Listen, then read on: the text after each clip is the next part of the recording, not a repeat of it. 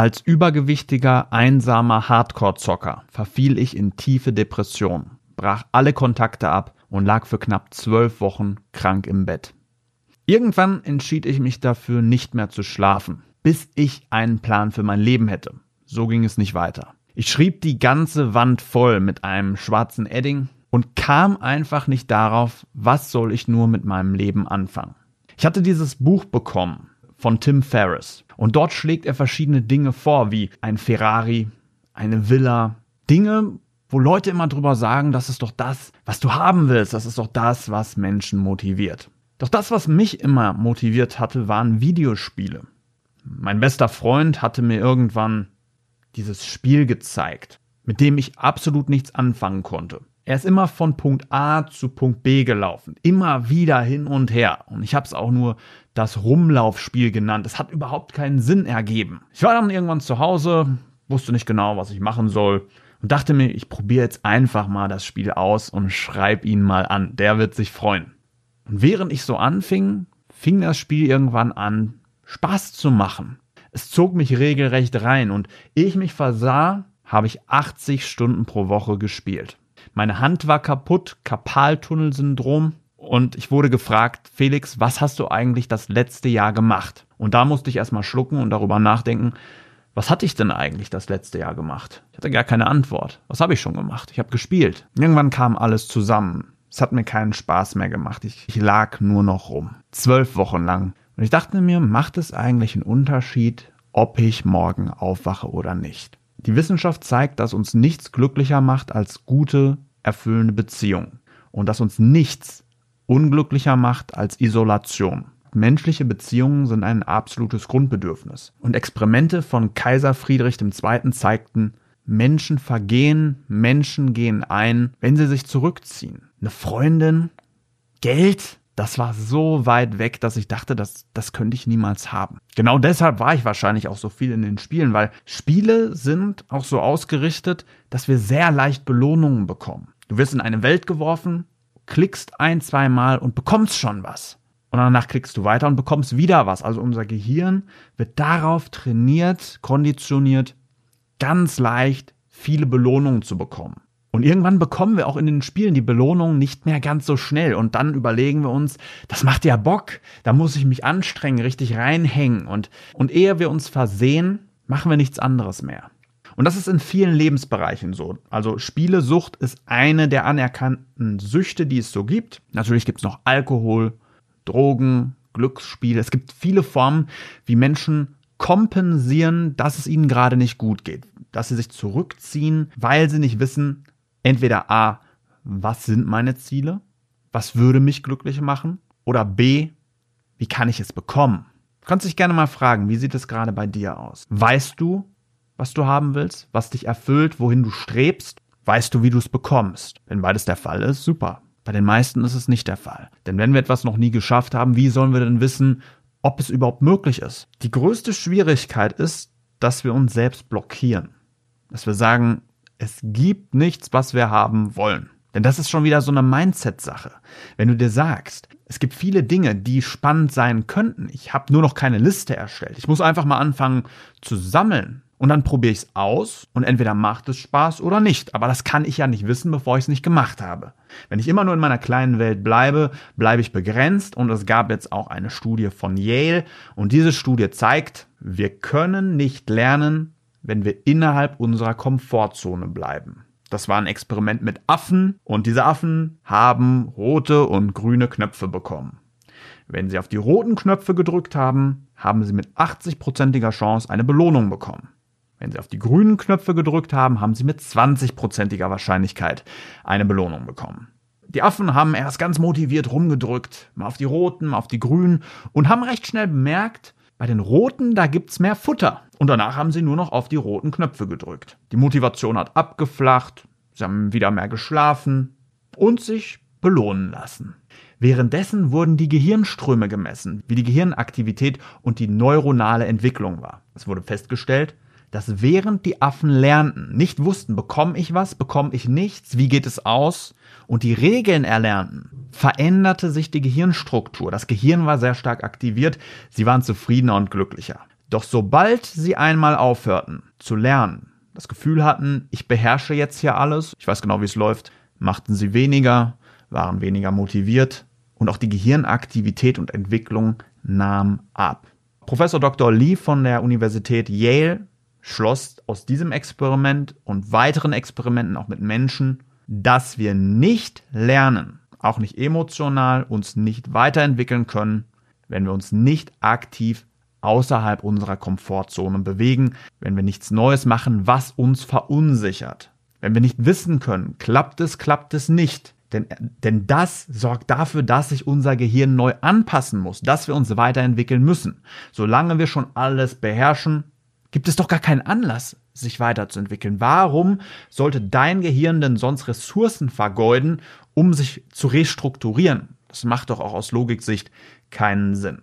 Meine dunkelsten Stunden waren die, in denen ich am meisten gelernt habe. Bezogen aufs Dating, bezogen auf Gesundheit, bezogen auf Beruf. Ich bin jemand, der sehr extrem ist, wenn er etwas verändern will. Vielleicht kannst du dich da auch ein bisschen wiederfinden. Als ich einmal zum Beispiel das Gefühl hatte, ich möchte Sport machen, da habe ich mich mit meinem besten Freund unterhalten und er hat von Marathons erzählt. Und ich so, wow, Marathons. Und dachte mir, ja, jetzt will ich auch einen Marathon laufen. Online mal gecheckt, wo sind denn hier gerade Marathons angemeldet und in der gleichen Woche, vielleicht war es auch am gleichen Tag, also ruckzuck, ein Marathon gelaufen. Dazu musst du wissen, Niemand läuft einen Marathon einfach so. Das macht man nicht. Das ist nicht besonders schlau. Das weiteste, was ich vorher gelaufen bin, das waren 26 Kilometer. Einmal von zu Hause hingejoggt zu einem See, rumgelaufen, wieder zurück nach Hause. 26 Kilometer. Ein Marathon ist deutlich weiter. 42 Kilometer. Und da passieren Dinge, mit denen du nicht gerechnet hättest. Erstmal, Marathon ist deutlich langweiliger, als du erwartet hättest. Immer gleichmäßiger Asphalt, es passiert nicht viel, versuchst dich dann noch mit anderen zu unterhalten, aber irgendwie, das ist es nicht. Nicht mal ein Podcast hat dafür gesorgt, dass ich unterhalten war. Ich bin ab und zu mal so Schlammrennen gelaufen, Mudder und so weiter. Das hatte unglaublich viel Abwechslung, das war cool, aber das war einfach monoton, lang. Und es wurde schon dunkel. Ich bin dann irgendwann eingelaufen durchs Ziel, war einer der letzten. Super Leistung. Hab mich gefreut, eine Urkunde bekommen und danach waren meine Beine für sechs Wochen kaputt. Bänder, Sehnen, Beine. Ich konnte, ich konnte meine Beine nicht richtig durchstrecken. Und natürlich haben mir alle gesagt, Felix, was machst du denn da? Du kannst doch nicht so extrem vorgehen. Und dann war ich da zu Hause irgendwann und dachte mir, ich will jetzt eine Freundin. Ich habe keine Ahnung, wie das geht. Irgendwie das, was ich versucht habe, das, das klappt nicht. Ich saß auf der Parkbank, es wurde Schluss mit mir gemacht. Wir treffen uns auch nicht da, wo wir uns sonst treffen, sondern an einem neutralen Ort. Wie in so einem Mafia-Film. Bei Breaking Bad. Lass mal in die Wüste fahren. Und dann kamen diese, diese wunderbaren Zeilen, die jeder Mann liebt. Felix, du bist ein wunderbarer Mann. Du bist ein toller Typ. Super toll. Lass uns Freunde bleiben. Übersetzung. Ey, du hast es echt nicht gebracht. Du hast es nicht hinbekommen du warst nicht gut genug.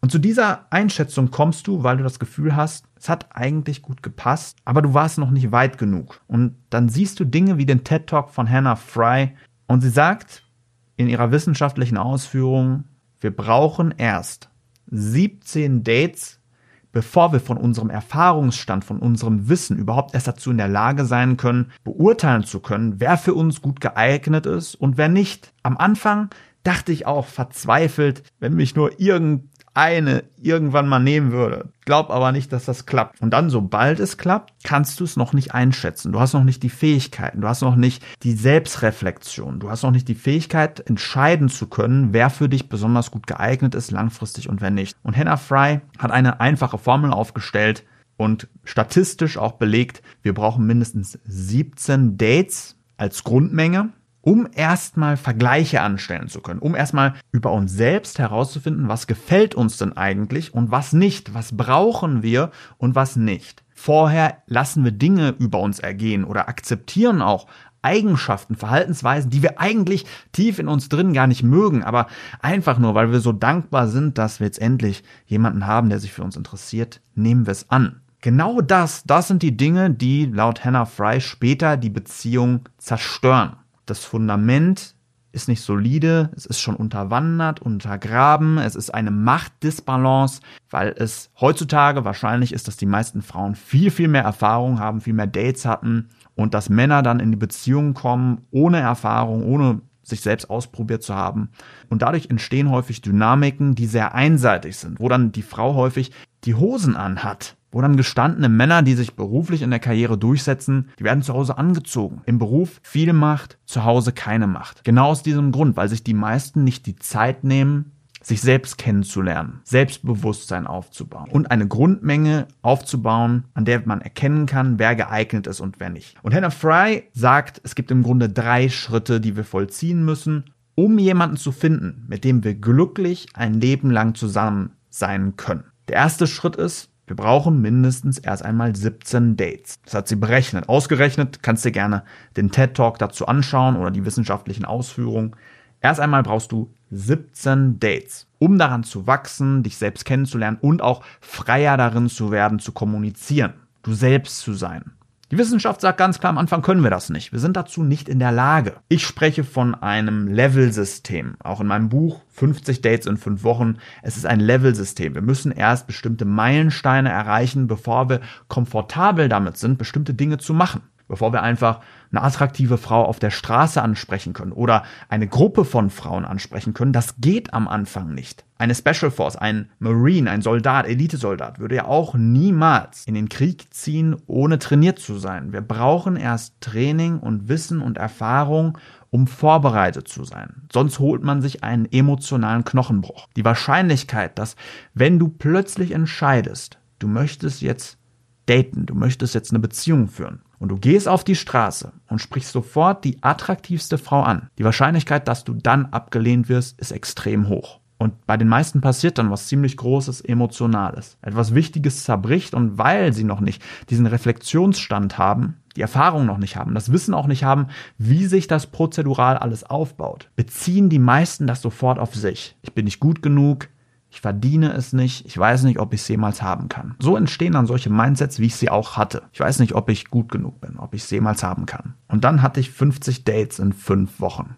Ich hatte es satt. Nachdem so mit mir Schluss gemacht wurde, habe ich mir gesagt, ich lerne jetzt alles, ich kombiniere alles, ich finde alles heraus, um 50 Dates in fünf Wochen zu bekommen. Ich hole mir nicht nur 17, wie die Wissenschaft sagt, sondern 50. Ich gehe auf Nummer sicher und dann mache ich folgendes und zwar Schritt 2. Schritt 2 nach Hannah Fry ist, wenn du 17 Dates hattest, dann vergleiche diese Dates untereinander. Vergleiche genau, wie gut sie für dich waren, wie du dich dabei gefühlt hast und entscheide, welches dieser Dates war am besten. Und wenn danach nur eine Person auftaucht, die besser ist als die beste Frau, der beste Mann von diesen 17 Menschen, dann ist er oder sie statistisch gesehen der Richtige oder die Richtige. Wenn du jemanden findest, der besser ist als diese 17 Menschen, dann ist die Wahrscheinlichkeit, dass eine Beziehung entsteht, die ein Leben lang hält und glücklich wird, extrem hoch. Und das war mein Ziel. Ich wollte eine Beziehung, die für immer hält. Und in meiner Gier, das so schnell wie möglich zu erledigen, weil ich hasse Dates. Es macht mir keinen Spaß. Beziehung super, aber Dating ist erstmal Stress. Solange du noch nicht weißt, wie es ausgeht, ob es gut wird oder nicht, solange du auf was hinarbeitest, wenn das dein Ziel ist. Also man kann natürlich auch sagen, ich möchte jetzt einfach, einfach so Spaß haben, mich auszuprobieren. Doch ab einem bestimmten Punkt reicht das den meisten auch. Die Leute, die ich kenne, die das am exzessivsten machen, sagen auch alle irgendwann, ich will nicht mehr. Und Bill Gates sagt auch, es ist super, sich auszutoben, aber du vergeudest dabei deine Zeit. Solange du die ganze Zeit daran denkst, kannst du nichts Großes aufbauen. Du kannst nicht wirklich Karriere machen, weil um Karriere machen zu können, brauchst du jemanden an deiner Seite, der dich stärkt, der dich nach vorne bringt, der dich emotional entlastet, der für dich da ist nach einem harten Tag, der mit dir zusammen etwas Gewaltiges aufbaut. Und deswegen sind Bill Gates und Melinda Gates so ein großes Team. Bei Jeff Bezos und seiner Frau war es ja so, sie hatten Kinder und haben sich dann irgendwann scheiden lassen. Und ich glaube, 38 Milliarden Dollar hat das gekostet. Jede zweite Ehe wird geschieden, weil die meisten noch nicht wissen, wie sie systematisch erst einmal neue Dates bekommen. Die meisten, und ich zähle mich da auch zu, früher auf jeden Fall. denken, ich weiß nicht, ob ich jemals wieder ein Date bekomme, jemals wieder wen Gutes finde, jemals wieder wen finde, der besser ist und so weiter. Also sehr viele Selbstzweifel. Und danach, wenn man das dann geschafft hat, wenn man weiß, wie es geht, sind die meisten immer noch nicht dazu in der Lage, systematisch und auf psychologisch-wissenschaftlicher Basis erkennen zu können, wer dazu geeignet ist, für den Rest des Lebens mit einem zusammenzubleiben und eine Beziehungsdynamik zu kreieren, bei der man ein Team bildet. Vertrauen fehlt den meisten. Oder Teamwork. Oder Kommunikation. In meiner ersten Beziehung konnte ich auch nicht kommunizieren. Ich konnte mich überhaupt nicht mitteilen. Ich wusste noch nicht, was ich will, sondern ich war einfach glücklich. Hey, Hammer, dass jetzt jemand mit mir zusammen ist. Ich konnte gar nichts sagen. Und das entwickelt man dann auch weiter Besonders wenn du dann Kommunikationsmuster lernst, Licht- und Schattentechniken und so weiter, wenn du genau erfährst, was du eigentlich mit dem machst, was du gerade sagst, was du in anderen anrichtest, ihre Emotionen liest, Körpersprache ist wie eine zusätzliche Sprache, wie ein zusätzlicher Sinn. Du wirst viel besser darin, dir gute Beziehungen aufzubauen, wo sich alle wohl und sicher fühlen und aktiv zusammen auf Ziele zustreben. Heute habe ich eine wundervolle Freundin, immer mehr beruflichen Erfolg und eine erfüllende Mission habe ich alles für unmöglich gehalten. Und deswegen ist es mir besonders wichtig, allen hungrigen Kopfmenschen, Gamern, Nerds, Menschen, die denken, ich weiß nicht, ob ich es jemals schaffen werde oder kann, die besten Werkzeuge und Strategien mitzugeben, um im Dating und Beruf möglichst hoch zu gewinnen, damit sie sich nicht länger von eigenen Selbstzweifeln blockieren lassen und nicht länger ihr eigenes Glück einschränken. Wenn du möchtest, dass ich dich unterstütze, dann geh gerne auf den Link in der Beschreibung www.charismasters.de, melde dich bei mir und wir sorgen dafür, dass du so schnell wie möglich genau das erreichst, was du dir wirklich wünschst. In dem Sinne, ich wünsche dir eine schöne Woche und alles Gute. Dein Felix Forst.